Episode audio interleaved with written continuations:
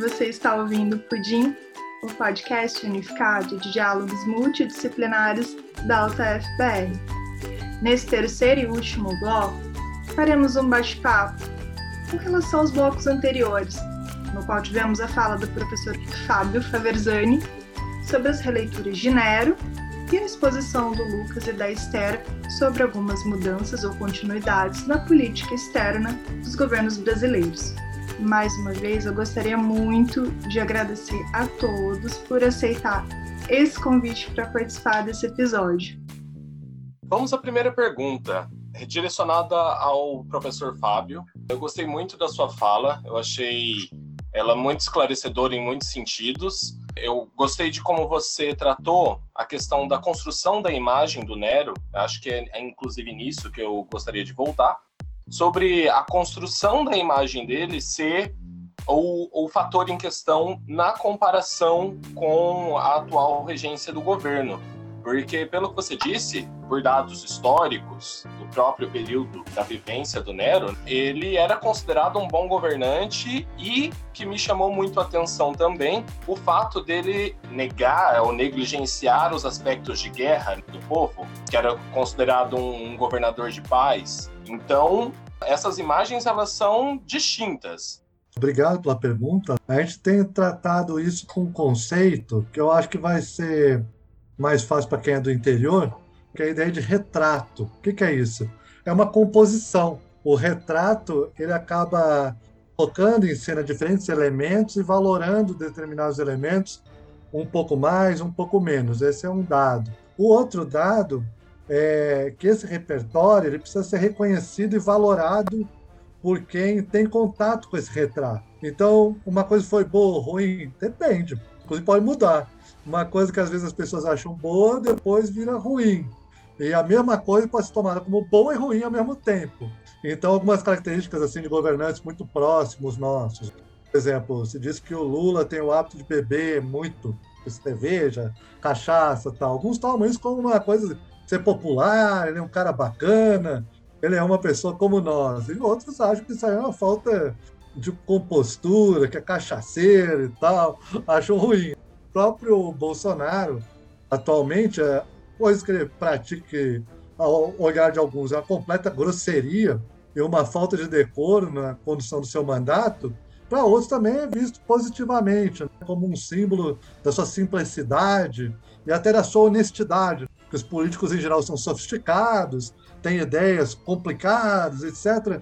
Então, a burrice para alguns do Bolsonaro seria um mérito dele, exatamente por ser uma pessoa simples, incapaz de produzir mentiras, mesmo porque não teria capacidade intelectual para isso. Então, algo que dificilmente a gente consideraria elogiável num, num líder, num estadista, né, que é a, a escassa inteligência, alguns são capazes de elogiar. Então, isso ajuda a compor certos retratos. E o retrato se faz por aproximações. Por exemplo, se você quer falar que algo que o Bolsonaro faz é ruim, por exemplo, negar a epidemia, negar a possibilidade de vacina, ficar arrumando bode expiatório na China, etc., e quiser sintetizar isso tudo, você coloca no retrato a figura de Nero. E pronto, já está resolvido. Você fala, Bolsonaro é o novo Nero. Todo mundo já entendeu o que você falou. Você não precisa dar detalhes. Então, esse retrato, muitas vezes, ele é composto por um repertório que tem uma capacidade retórica muito grande. Porque todo mundo já sabe o que você está falando. Você não precisa dar detalhes. Olha, isso no passado deu errado.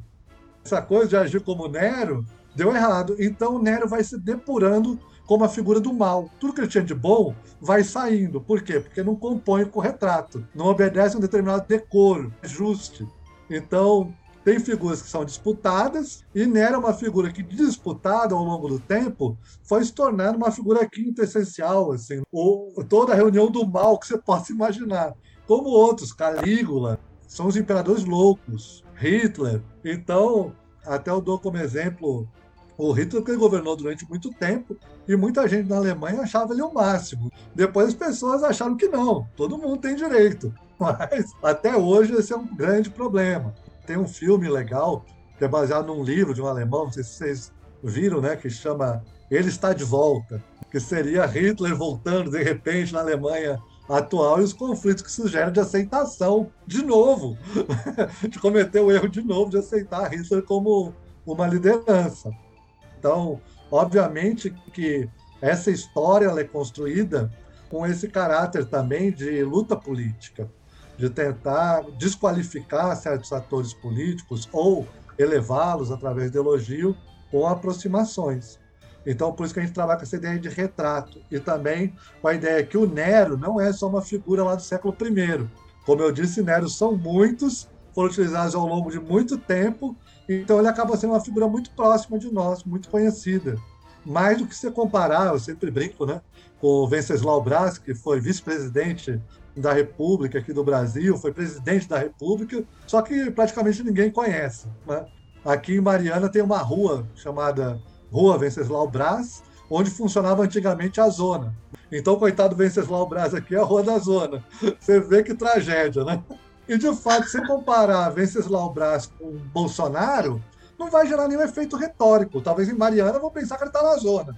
Né? Então, também, a recepção, né? o repertório que as pessoas controlam, as noções que as pessoas têm da, da, da história, acabam permitindo uma certa legibilidade particular desses símbolos. Né? Então, é, é a ressignificação do símbolo. É, a recepção mesmo, o entendimento que você está querendo dizer. Às vezes eu posso falar uma coisa querendo elogiar e você entende de outra maneira. Porque o, seu background, a sua cultura, a sua forma de compreender os fatos está marcado pelo seu lugar. Então, Nero é bom por causa disso, ele foi sendo depurado. Então, dificilmente alguém vai falar, ah, você é como Nero, e ser mal entendido. Porque todo mundo sabe quem é Nero, todo mundo sabe que ele é mal, então isso tem um poder muito grande. Você pode estar na Alemanha, nos Estados Unidos, no Japão. Né? O ditador da Coreia do Norte foi associado a Nero, acusado de matar parentes, etc., e negar a realidade. Então, eu vi isso agora, né? um dissidente saiu da Coreia do Norte e falou que Kim Jong-un é como um Nero. Então, até na Coreia do Norte, o Nero é conhecido. Né? Então, isso dá um poder muito grande. Por isso que a gente tem que discutir essas histórias. Ou seja, essa história não é uma história distante dos outros. Se a gente quiser ter uma interlocução mais global e participar desses debates mais gerais, a gente tem que discutir os grandes temas e não se limitar a histórias que são paroquiais no sentido de serem mais locais. São importantes também. Como eu disse, a gente tem que estudar todas as histórias e ver como elas se conectam. Então, as nossas lutas aqui, que são específicas, têm características específicas. Então, para dar um exemplo concreto, tá no Brasil permite a gente ver, entender certas questões que o alemão não tem nem ideia. Então, porque a nossa vida social aqui é muito diferente, a gente pergunta coisas diferentes, vê coisas diferentes. Então, a gente tem que acrescentar. Não é fazer o debate como se nós fôssemos europeus, americanos ou norte-coreanos. Nós temos nossa característica, nós temos nossas particularidades e temos o que contribuir com um olhar diferente, novo, original, para um debate que é global. Não é abrir mão do nosso local, do nosso lugar, dos nossos conflitos e fingir agora que a gente é alemão, japonês ou sei lá o quê, porque a gente não é. A gente é outra coisa. Então, Nero é uma figura muito interessante, eu acho, para exemplificar isso. Como a gente pode pegar uma figura que tem origem no Império Romano, mas não se limita ao Império Romano, é muito próximo da gente, é muito próximo de outras realidades e mostra uma multiplicidade de possibilidades de olhar que enriquece a nossa forma de ver a história, a nossa forma de ver o nosso presente e o que, a gente pode fazer em relação a isso tudo. Ou seja, o que, a gente faz quando aparece um novo Nero na nossa frente. A gente sabe que não é bom, mas o que, que faz com isso? Essa é a é. resposta que a gente tem que construir. A figura do Nero já virou quase um arquétipo a uma figura mundial que tem essa interpretação? Ele é uma figura que, inclusive, às vezes eu comparo com as figuras trágicas, porque ele tem um poder atemporal, de certa maneira, e é um herói trágico, de alguma medida. Como o próprio Édipo, por exemplo, é, é uma figura trágica. Então, essa comparação me parece pertinente, de que Nero, mesmo tempo que pertence a uma época, é um personagem histórico, ao mesmo tempo ele é uma figura que tem um caráter trágico importante e tem esse caráter pedagógico. É para isso que servia, em larga medida, a tragédia, para educar as pessoas, saber o que você faz frente a situações humanas que são limítrofes, em que você está naquilo que é uma situação inimaginável, é a tragédia. Não acontece todo dia, não acontece toda hora, mas quando acontece, é necessário que as pessoas tenham uma postura, altura Eu acho que evento pandêmico é um evento desses que a gente está vivendo agora, está percebendo isso muito claramente, de ruptura. Não é uma situação normal, não é uma situação usual, e nós, como humanos, temos que. Ou a gente se desumaniza, é uma alternativa, e ela está colocada, a gente sabe bem disso, ou a gente se humaniza ao extremo para dar respostas que sejam novas, originais e façam a gente superar essa crise humanitária melhor do que a gente entrou nela, não pior, né? que eu acho que é um pouco a via que a gente está indo, mas ainda dá tempo, né? vamos mudar isso. Então, são essas figuras trágicas, eu não diria que são exatamente atemporais, mas são multitemporais, dizem respeito a diversos contextos, foram utilizados em diversos contextos, que podem ajudar a gente a estar à altura do momento que a gente vive. Né? Mais importante do que nunca.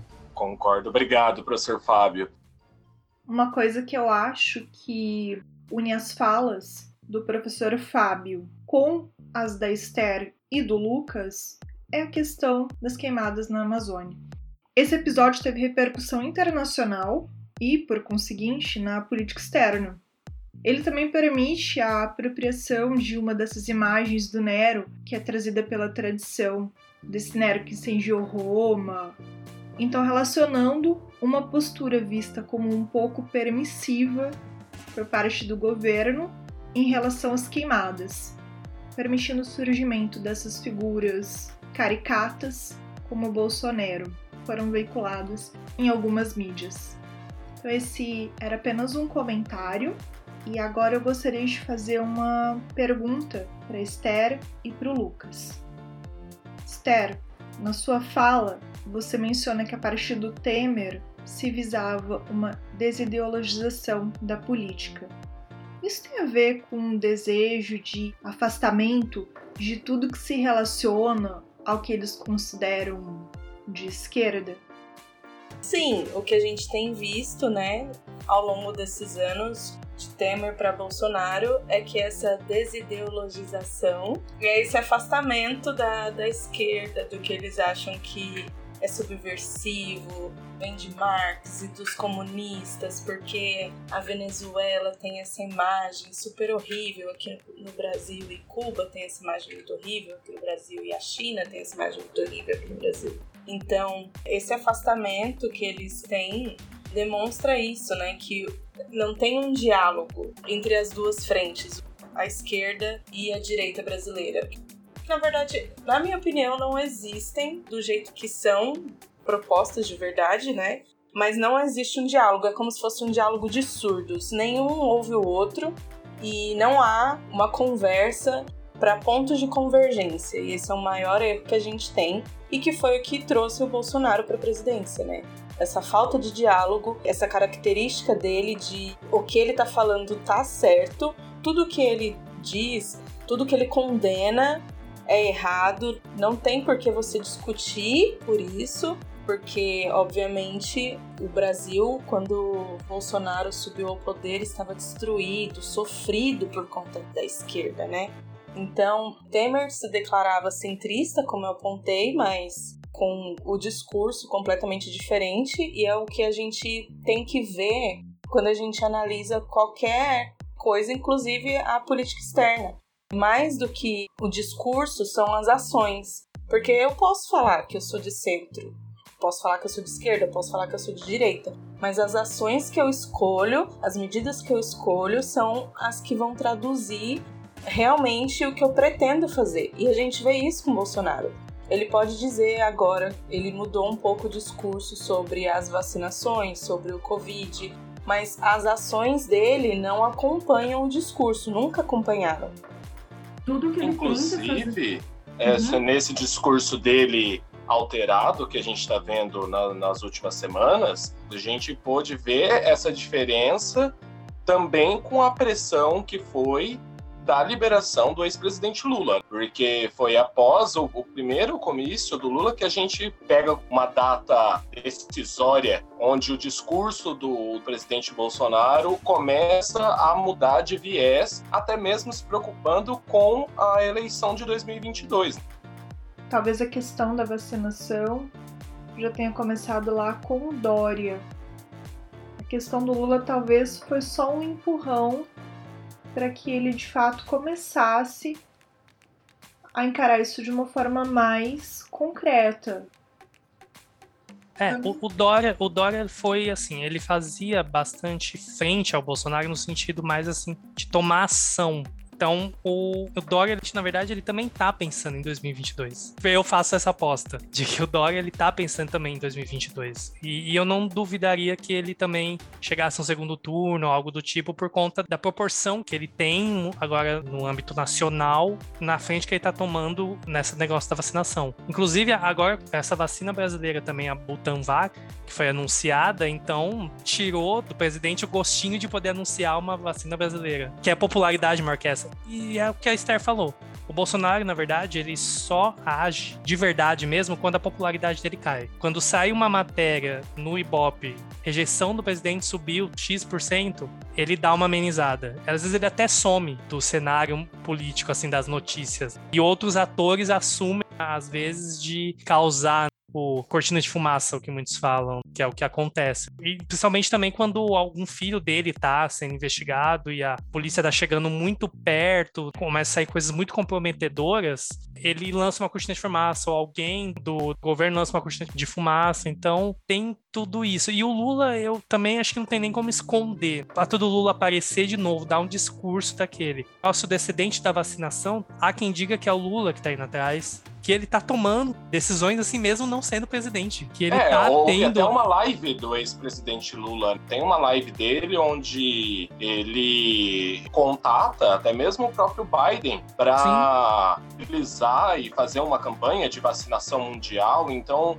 é sair mesmo do território brasileiro e tentar expandir mostrar que ele ainda tem algum tipo de poder. Exatamente. Ele foi um líder extremamente carismático, extremamente carismático. Ele levava a política interna brasileira debaixo do braço, como o professor nosso fala. Ele levava para o mundo, ele apresentava né, isso para o mundo. Então, o Obama, é, ele era presidente na época, o Biden era vice. Então, quer interlocução melhor que essa? O Obama falou que ele era o cara. Então, quer interlocução melhor que essa? Algo que o o governo nunca conseguiu fazer, que o Ernesto nunca conseguiu fazer, que o Bolsonaro não conseguiu fazer. Não teve um canal de interlocução entre os dois. Entre o, o FHC não conseguiu. Então, o FHC também foi meio que subserviente, não propriamente dito, mas foi subserviente aos Estados Unidos também. No governo FHC, as relações elas também eram bilaterais, ela não era multilateral. Sim, Inclusive, leva a uma outra pergunta que eu ia fazer para você. Na verdade, um assunto que você falou, Lucas, uhum. que era sobre plano do governo Bolsonaro, o que a gente chama de plano de governo, que foi baseado e estruturado em cima de uma ideia de um governo Trump. E que a, ao Trump sair desse lugar de governo, governamental, essa estrutura ela simplesmente foi por água abaixo e não tem um plano B para restituir isso. E aí depois, acho que foi você também que comentou sobre a vacinação que o Biden tem um plano de vacinação e que ele se dispôs a ajudar o Brasil, mas que ele daria prioridade para o México e para o Canadá, para restituir as relações entre esses países. Que é uma coisa que a gente consegue então ver o paralelo do que era o governo Bolsonaro aqui, que em vez de dar atenção às relações econômicas com os países vizinhos, com o Mercosul, por exemplo, a prioridade acabou sendo as ligações com Israel e Estados Unidos. Sim, sim. é aquela coisa, né? Desde quando Bolsonaro foi eleito, que ele indicou o Guedes. Guedes sempre quis que o Brasil ocupasse a cadeira dos países ricos. Totalmente diferente da época do Lula, que o Brasil era o líder dos países emergentes. o Brasil tinha a voz dos países emergentes.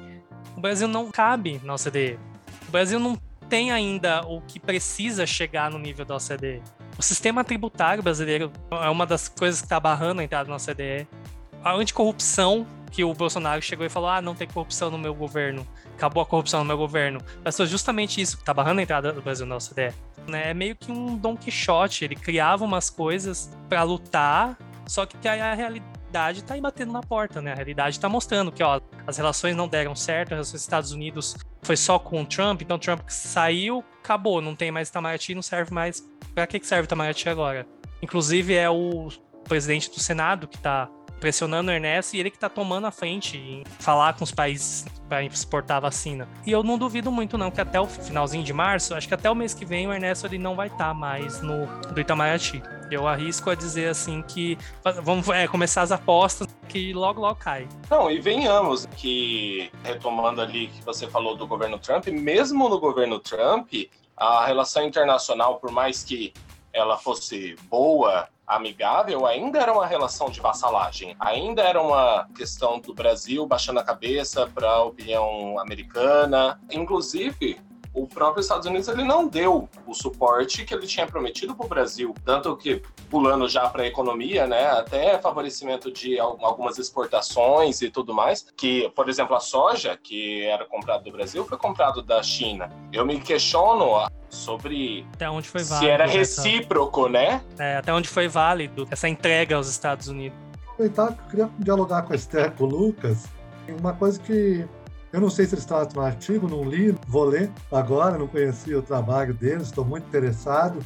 Mas me chama muita atenção que essa política do Bolsonaro, e não é dele, né, só, é do governo, com, com o seu ministro, etc., a chamada ala ideológica do governo que produz isso, né? Então, aquela coisa de trocar ministro da Saúde, a gente já viu que não muda muita coisa. Minha primeira pergunta: vocês acham que trocar o ministro das Relações é, exteriores vai mudar alguma coisa, se é uma questão pessoal ou é um grupo de interesse, é uma coisa mais profunda que está construindo isso. E minha preocupação é pensando no cenário mais geral da América Latina, porque isso não tem nada de novo. Quando a gente compara, não sei se conhece o governo do presidente Carlos Menem na Argentina, né? Ele dizia literalmente que queria ter relações carnais com os Estados Unidos. Ou seja, ele queria ser a noiva, a Argentina queria ser a noiva, né? no sentido mais é, carnal mesmo disso, dos Estados Unidos. Eles queriam entrar para a OTAN. Daí, na época, o comandante da OTAN, o espanhol, né, o Javier Solana, ele falou que o Menem devia ter tido muita dificuldade na escola, porque ele não conhece onde a Argentina está no mapa, né? Ou seja, para a Argentina entrar na Organização do Tratado Atlântico Norte, um problema geográfico assim muito grave, foi irônico. Na época chamou muita atenção. E depois, quando teve a Guerra do Golfo, o Menem mandou quatro fragatas, foi uma coisa patética, assim, no exército Brancaleone, né? Para ir para a Guerra do Golfo, né? Aqueles super equipamentos né, da OTAN ali, porta-avião, mega equipamento militar, e a Argentina mandou quatro barquinhos para política de entrada na OTAN. É, agora lembra muito esse negócio da SDE. Não vai ter pé em cabeça, não é para hoje. Se for, é um processo muito longo, ajustar a certos protocolos, anticorrupção, ambiental, aí a cláusula democrática, que o Brasil tem muita dificuldade, econômica. parlamento, a ausência de negras e negros, a ausência de indígenas, a ausência de mulheres, a ausência de tudo nesse parlamento, né, que é a cara do, do, Brasil que deu errado, assim. Ou seja, quando você pega as cláusulas de ingresso para o CDE, o Brasil tem que achar uma que ele cumpre, na verdade, né? não é qual que ele descumpre. E isso não é novo, então. E tem a ver, eu acho, muito com se voltar para uma política interna, de arrumar um bode expiatório, ou seja, ah, o Brasil não dá certo, por quê? Porque ele tinha uma política externa errada. E daí se adota uma nova política externa errada, mas que não dá tempo de dar errado no tempo de um mandato. Ela deixa de ser uma política de Estado para ser uma política de governo, para criar marola, criar a China o demônio. Todo esse negócio que pode gerar uma certa unidade em torno do governo, porque eles têm um inimigo comum externo. Estados Unidos é um aliado, a resposta dele vai demorar, não vai ser para hoje. Então, se não tiver resposta, tá tudo bem. E você cria essa ideia que está indo para o caminho certo e pronto. Só lembrando que a Argentina também, quando o governo Menem foi longo, né? Ele governou de 91 até 99, o país quebrou. Eles precisaram da ajuda do FMI tiveram as regras mais duras do mundo. Né? Então, a mesma coisa aconteceu também na Argentina, nessa ideia do retorno, né? a fidelidade total de um lado e retorno zero do outro lado. Porque os Estados Unidos têm uma política externa que não depende de governo.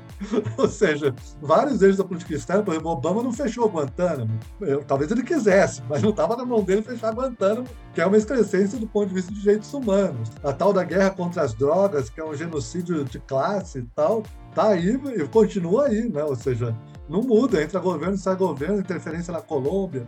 O processo de dolarização de algumas economias, como a do Equador, que se dolarizou a partir de 2000, economia do Panamá, é dolarizada, El Salvador é dolarizada.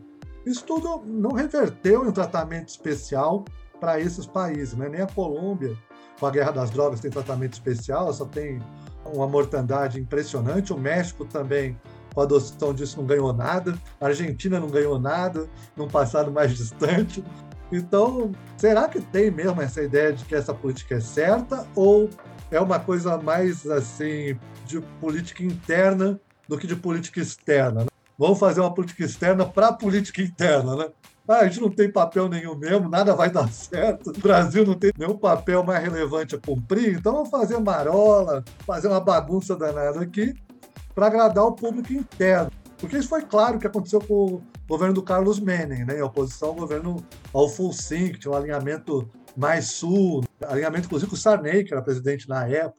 O presidente da Costa Rica, na época, ganhou o prêmio Nobel da Paz para esse alinhamento na América Latina, e depois vem o Menem em oposição a isso. Então já é uma história conhecida aqui no continente, não é uma história nova, né? O Menem, você vê muita coisa, a gente acompanhou esse procedimento do Menem, vê o Bolsonaro quase como uma repetição piorada, que agora tem o Olavo de Carvalho, o Menem não tinha o Olavo de Carvalho. Então a gente se torna ainda mais fragilizado internacionalmente quando eu imagino que os outros embaixadores pensam quando falam assim, nossa política interna é ditada pela filosofia, entre aspas, do Olavo de Carvalho. Deve ser difícil controlar um riso. Então a gente tem esse elemento aí um pouco mais grotesco quando a gente compara realmente com o Carlos Menem, que já era ruim o bastante. Daí eu queria saber de vocês o quanto tem de política externa e o quanto tem de política interna no governo Bolsonaro. Então, primeiro, historicamente, né, o Brasil é um dos países que compõe o quintal dos Estados Unidos, né? E foi isso que o presidente Lula tentou mudar. Ele estava conseguindo, estava sendo bem sucedido, entrou pro BRICS, estava tendo umas relações muito boas com a África do Sul, a Índia, a China, principalmente com a China. Obviamente, o meu objeto de, de estudo, na verdade, não é nem política externa brasileira, é a China. Então, o que eu vejo na China é que ela tem muita paciência, então ela não vai se abalar em nada pelo que está acontecendo aqui no Brasil, ela só vai ter a paciência de esperar o que seja lá o que está acontecendo acabar, porque os planos dela são de muito longo prazo, né? E é o que difere daqui do Brasil, por exemplo. Enquanto eles têm planos para 2050, 2060, como eles têm agora com a descarbonização da China, a gente não tem um plano que dura nem quatro anos, né? Esse é o nosso problema. O problema da, da política externa que eu vi depois de Dilma, obviamente, porque é a que eu consigo lembrar com propriedade, porque né, já era adulta até então, é que tem pouquíssima preocupação, na verdade, com a política externa. É muito difícil eu acho que o que eu falei sobre o Itamaraty ser insular, a própria população média não tem acesso aos temas de política externa, é que isso reflete muito nos nossos líderes, né? Então, eles chegam lá sem perspectiva, é o que eu vejo. Que eles não têm perspectiva, a própria Dilma não tinha perspectiva nenhuma, Temer muito menos. Tanto que ele voltou para essa relação bilateral com os Estados Unidos, ignorando tudo o que tinha sido feito até então pelo Lula.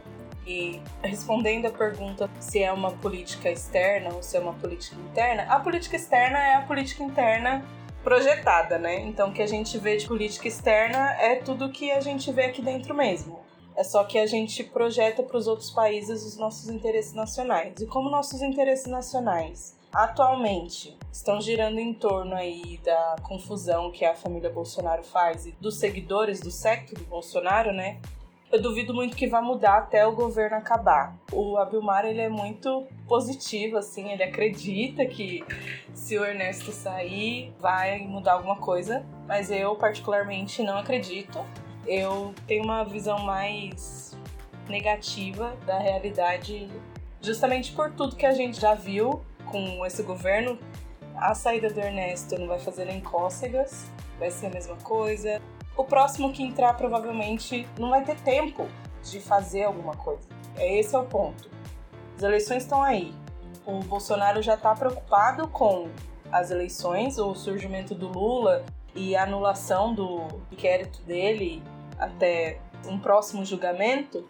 Então ele tá aí, pode ser elegível novamente. Então a preocupação do Bolsonaro agora não é mais Estados Unidos, Israel ou qualquer coisa parecida. Ele não liga mais. Ele não quer saber mais. É o que eu vejo.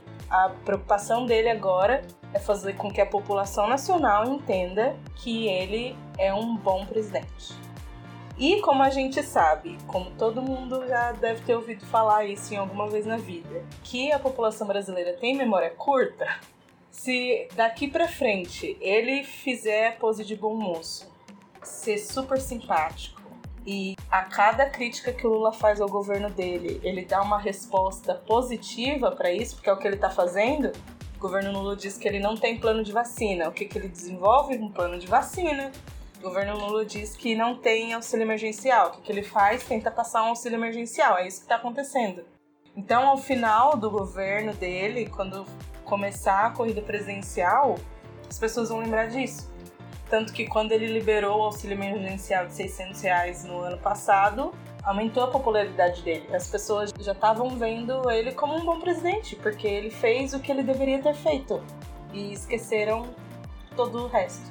Então é o, que eu vejo. Como e eu o vejo. bom brasileiro que tem o hábito de não gostar de política não vai conseguir atribuir as devidas causas o porquê que é que teve essa mudança repentina na atitude dele e no discurso dele, né? É que as pessoas não entendem que a nossa vida é política. Tudo que a gente faz é político, o nosso discurso é político. Tudo que a gente faz, o que a gente compra no mercado envolve política. E as pessoas não entendem. Elas acreditam que ser político é ser mentiroso ou coisa parecida. É você gostar do Marx ou você ser neoliberal. Não é só isso da nossa vida. E é esse o problema que eu vejo dos brasileiros no geral, que a gente não é politizado. E isso é muito interessante para os políticos no geral também, a gente não ser politizado. Eu moro em favela, então o que eu mais vejo aqui é pessoal que não é politizado e que não tem o menor interesse de se politizar porque não faz diferença. Eles estão muito mais preocupados em conseguir pagar o aluguel e colocar uma carne na mesa do que saber o que vai acontecer amanhã se o presidente for impeachmentado. Para eles não faz diferença. Então, é a grande dificuldade que eu tenho. E é uma coisa que o Lula conseguia fazer. Ele conseguia criar discursos que atraíam a população. E é o que o Bolsonaro consegue fazer também. Dilma e Temer não conseguiam fazer isso. O Bolsonaro ele consegue por ter um discurso muito reativo, por ser um discurso que a gente considera que viola vários direitos humanos por aí, mas que atrai uma população que estava ali no lugarzinho dela e que não podia falar o que pensava. E essa população, ela conseguiu tudo que ela queria. Ela consegue falar o que ela quer agora, porque o Bolsonaro tá falando. Se o Bolsonaro tá falando que é o presidente do país, porque o João, que mora em Taquaquecetuba, onde eu moro, não vai falar, entendeu? A política externa brasileira, ela é como toda a política externa dos países reflete os interesses nacionais, só que o que acontece com o Brasil é que os interesses nacionais são definidos por um núcleo muito pequeno, muito particular, que é o chefe de Estado. Não tem uma ação das pessoas. As pessoas não sabem o que é uma política externa, a maioria das pessoas aproveitando o gancho da Esther e, do, e, os ganchos que o professor também deu, o problema do Brasil, assim, a longo prazo, que acho que o próprio professor ainda falou isso também, é que falta política de Estado. O Brasil não tem política externa de Estado. Acho que o Brasil, na verdade, não tem política de Estado. Porque cada um que entra, ele entra e faz tudo que o, antigo, o anterior fez. E segue nisso, que é o que falam do Brasil ser o país do futuro. Né? Porque realmente as coisas são jogadas pro futuro. Vai todo mundo, todos vão entrando, vão mudando as coisas, vai jogando tudo pro futuro. E nunca vai chegar esse futuro. Lucas, sem... você só podia explicar o que, que é essa política de Estado? Porque quem tá ouvindo de repente pode não saber o que é. Ah, tá. Seria uma política a longo prazo. Seria o presidente mesmo ou o chanceler ter uma noção de que se ele, sei lá, taxar o aço, o aço brasileiro está sendo taxado nos Estados Unidos, isso a longo prazo, quer dizer, não precisa nem ser a longo prazo, né? Mas um certo prazo, isso vai encarecer produtos aqui. Que a Esther falou, olha como que a política externa afeta a vida das pessoas mesmo e elas nem sabem. Como, é quem ia imaginar? concretos, né? Nos Estados Unidos, a guerra contra o terrorismo começou com o Bush lá, continua até hoje. Entra governo, sai governo, é guerra contra o terrorismo. Sim. O presidente imagina, eu vou acabar com esse negócio que eu acho que é bobeira. A guerra contra as drogas também, uma guerra, guerra contra as drogas vem. Aí tem mais de 50 anos e entra governo democrata, republicano, para cima e para baixo. Não muda e nada. continua. Né? Ou seja, seria definir o que é relevante para o Estado, independente do momento que o governo assume no longo prazo.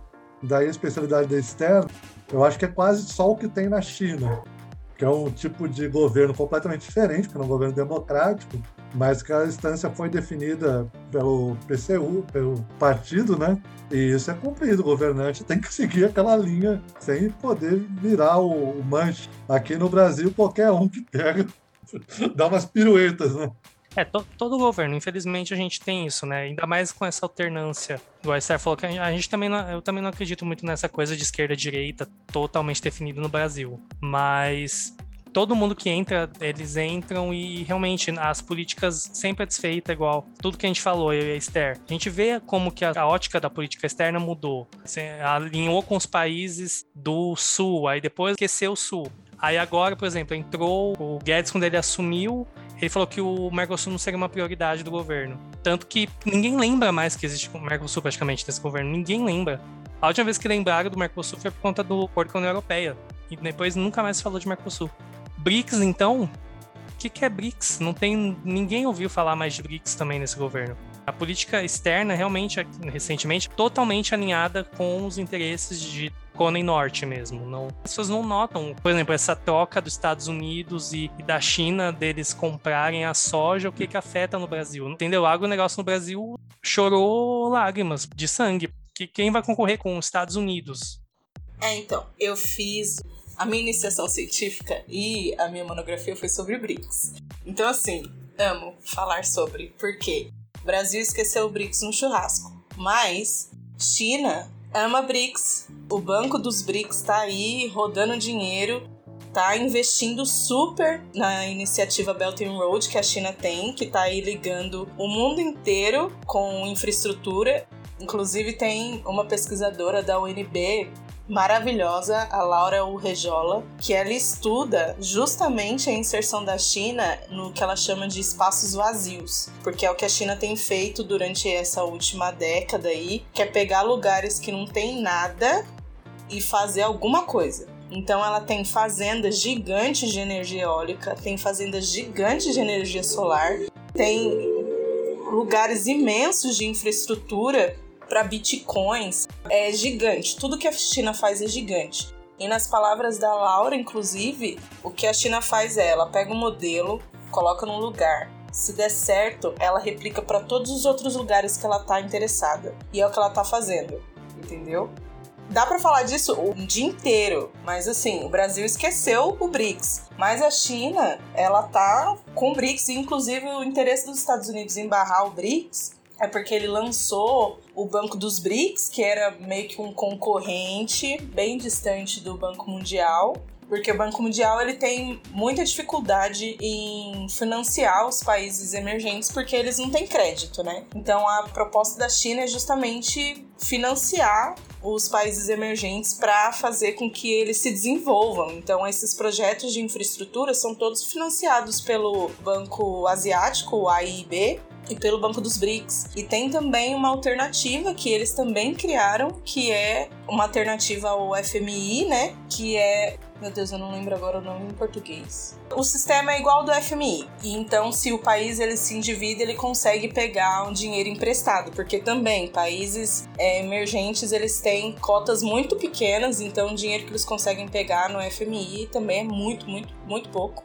Fora que o Fábio mencionou, depois que você pega o dinheiro, você tem que seguir uma lista gigante de reformas para não acontecer de novo, que foi o que aconteceu quando teve as crises monetárias aqui no, no Brasil e na Rússia na década de 90. Então, assim, o Brasil tem esse problema de política externa, de ser uma política externa inconsistente, mas os outros países eles mantêm. A Índia, a Rússia, a própria África do Sul, elas continuam rodando BRICS. Tem estudos super recentes sobre os, os BRICS. BRICS está aí fazendo maravilhas nos países asiáticos e africanos, então só o Brasil que está perdendo mesmo a oportunidade. Provavelmente vai voltar no próximo. E ainda complementando o que a Esther falou, dos países do BRICS, praticamente só o Brasil não tem uma vacina. Quer dizer, agora anunciaram, mas o Brasil não tinha uma vacina. Com essa proximidade do BRICS, qual seria a facilidade de a facilidade de conseguir vacina? Seria in, muito infinitamente maior, entendeu? Por conta da proximidade do BRICS. Tanto vacina da Rússia quanto vacina da, da China e os insumos ou a vacina da Índia. Entendeu? O Brasil perdeu muito em abrir mão disso, né? Em esquecer, igual a Star falando, esquecer no churrasco, né? O Brasil perdeu muito nisso, sabe? O Star falou, eu não acredito tanto que com a saída do Ernesto Araújo vá mudar realmente tudo, né? Infelizmente não, não vai, né? Que ainda estamos sob o governo Bolsonaro, então não creio que não vai mudar mesmo muita coisa. Mas talvez no contexto da pandemia, talvez pode ser que as coisas desemperrem. Pode ser que siga um pouco melhor, a gente consiga trazer insumos, fazer vacinas e e as relações também sejam um pouco mais tranquilas, né, com os países, tanto com a China quanto com a Índia e até com os Estados Unidos também, né. Alguém tem mais alguma pergunta, comentário, sugestões, reclamações, elogio? Adorei, viu? Sem nenhum. Cara, muito bom. Gostei mesmo. Esse horizonte de vocês é muito legal de, de percepção né, da realidade e interpretação, conceitos transdisciplinares, bem legal. Gostei. Obrigado, Nath, por colocar em contato com eles. Se eu já conhecia, então não vale nada. Não conhecer Esther, Lucas e Aleph foi legal. Assim, Aleph é todo descoladinho, né, da, da comunicação mesmo, já chego lá. Só para finalizar, eu vou deixar aqui um gostinho do que é o trabalho, tanto do professor Fábio quanto da Esther do Lucas. O artigo do professor Fábio na revista da História da Historiografia é maravilhoso, vale a leitura de cada página, de cada frase. Ele faz umas correlações do Nero com Machado de Assis, com alguns pontos do Dom Casmurro, até mesmo com a dança da manivela. Não vou dar mais spoiler, quem quiser, baixa o artigo do professor Pelé, que é maravilhoso. O trabalho da Esther, do Lucas e da Talita, que eles fizeram em coautoria. Tem vários outros aspectos que eles também, por conta do tempo, eles não exploraram aqui, como, por exemplo, essa mudança em relação à política externa do Bolsonaro defender valores da família, evitar discussões que envolvem reprodução, ou seja, que poderia desembocar em aborto, uma coisa bem mais conservadora em relação aos outros governos que trouxeram que aproximação com outros países com o mesmo ideário, como os países muçulmanos. Como eu disse, não vou dar mais spoiler, baixem o, o trabalho deles para ler também, que vale muito a pena. A gente aprende muito sobre política externa com o trabalho deles. E no mais, gente, obrigada, obrigada pelo tempo, pela disponibilidade de todos vocês em estar aqui conversando um pouco com a gente hoje. Muito obrigada em meu nome, do Aleph e em nome do todo o grupo do Pudim. Obrigada, gente. Obrigado, obrigado, Nath. Obrigado, prazer, professor Fábio. Obrigado, gente. prazer. Boa noite, pessoal. Boa, ou boa noite, tarde gente. ou bom dia, né? Gente, é, bom dia, boa tarde, boa noite.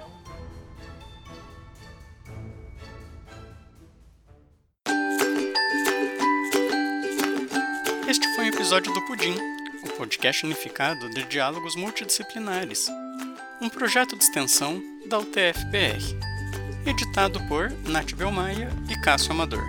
Músicas utilizadas: Ukulele and Piano, de Maxco Music, It's Playtime, de Mil, All Night Long Instrumental, de Sapaju. Todas podem ser obtidas em free-stock-music.com. Para saber mais informações sobre o projeto deste podcast, visite o nosso site pudim.cp.utfpr.edu.br. Este e os outros episódios do projeto podem ser encontrados no seu aplicativo de podcast preferido. Até a próxima!